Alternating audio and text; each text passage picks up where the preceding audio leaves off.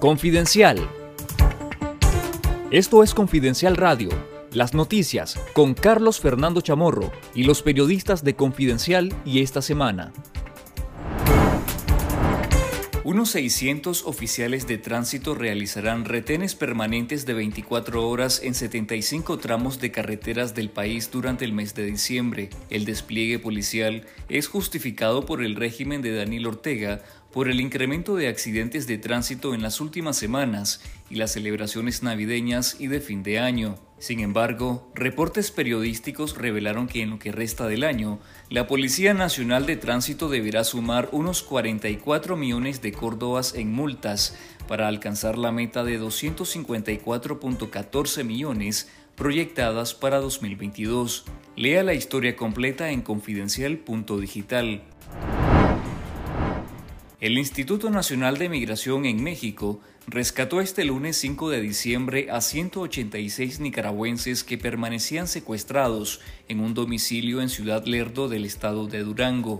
Los nicaragüenses eran parte de un grupo de 253 extranjeros secuestrados, en los que también habían 23 ecuatorianos, 15 cubanos, 11 venezolanos, 8 guatemaltecos, 4 mexicanos, dos colombianos, dos peruanos, uno de Haití y uno de República Dominicana. En los últimos meses, la detención de migrantes nicaragüenses en México ha incrementado. Según el Instituto Nacional de Migración de ese país, solo entre el 18 y el 21 de noviembre pasado, rescataron a 16.096 personas migrantes de 46 países.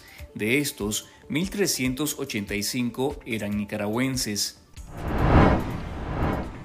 El régimen de Daniel Ortega y Rosario Murillo canceló hasta noviembre pasado un total de 3.106 organismos sin fines de lucro, que corresponden al 42.9% de las 7.227 ONGs que existían en el país antes que iniciaran las cancelaciones masivas, según estimaciones de Red Local, Popolná, Fundación del Río y el colectivo de derechos humanos Nicaragua Nunca Más. Entre los cancelados se destacan 1.614 ONGs nacionales, 328 internacionales, 363 organismos gremiales, 287 organizaciones religiosas, 148 asociaciones de mujeres, 60 asociaciones médicas, 151 asociaciones vecinales, 82 asociaciones culturales, 54 medios de comunicación, ocho universidades privadas y seis partidos políticos. Los datos de organizaciones canceladas en Nicaragua ya se encuentran disponibles en el micrositio libertadasociación.org, el cual constituye un esfuerzo de los organismos por preservar la memoria histórica de estos sucesos en el país y que pretende dar seguimiento a eventos similares que se presenten en el futuro.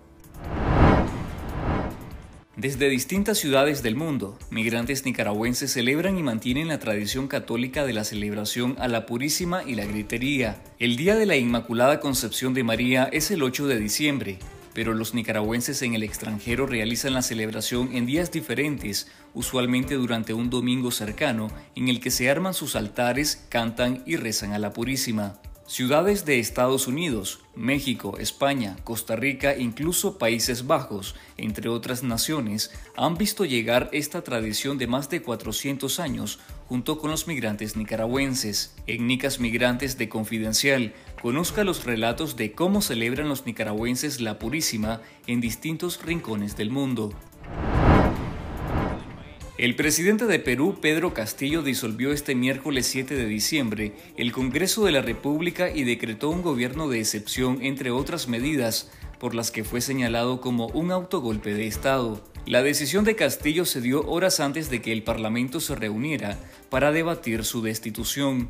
Tras el anuncio de Castillo, cancilleres y ministros de Perú renunciaron y acusaron al mandatario de violar la Constitución. El Congreso peruano destituyó al mandatario, mientras que las Fuerzas Armadas no se alinearon al autogolpe de Castillo.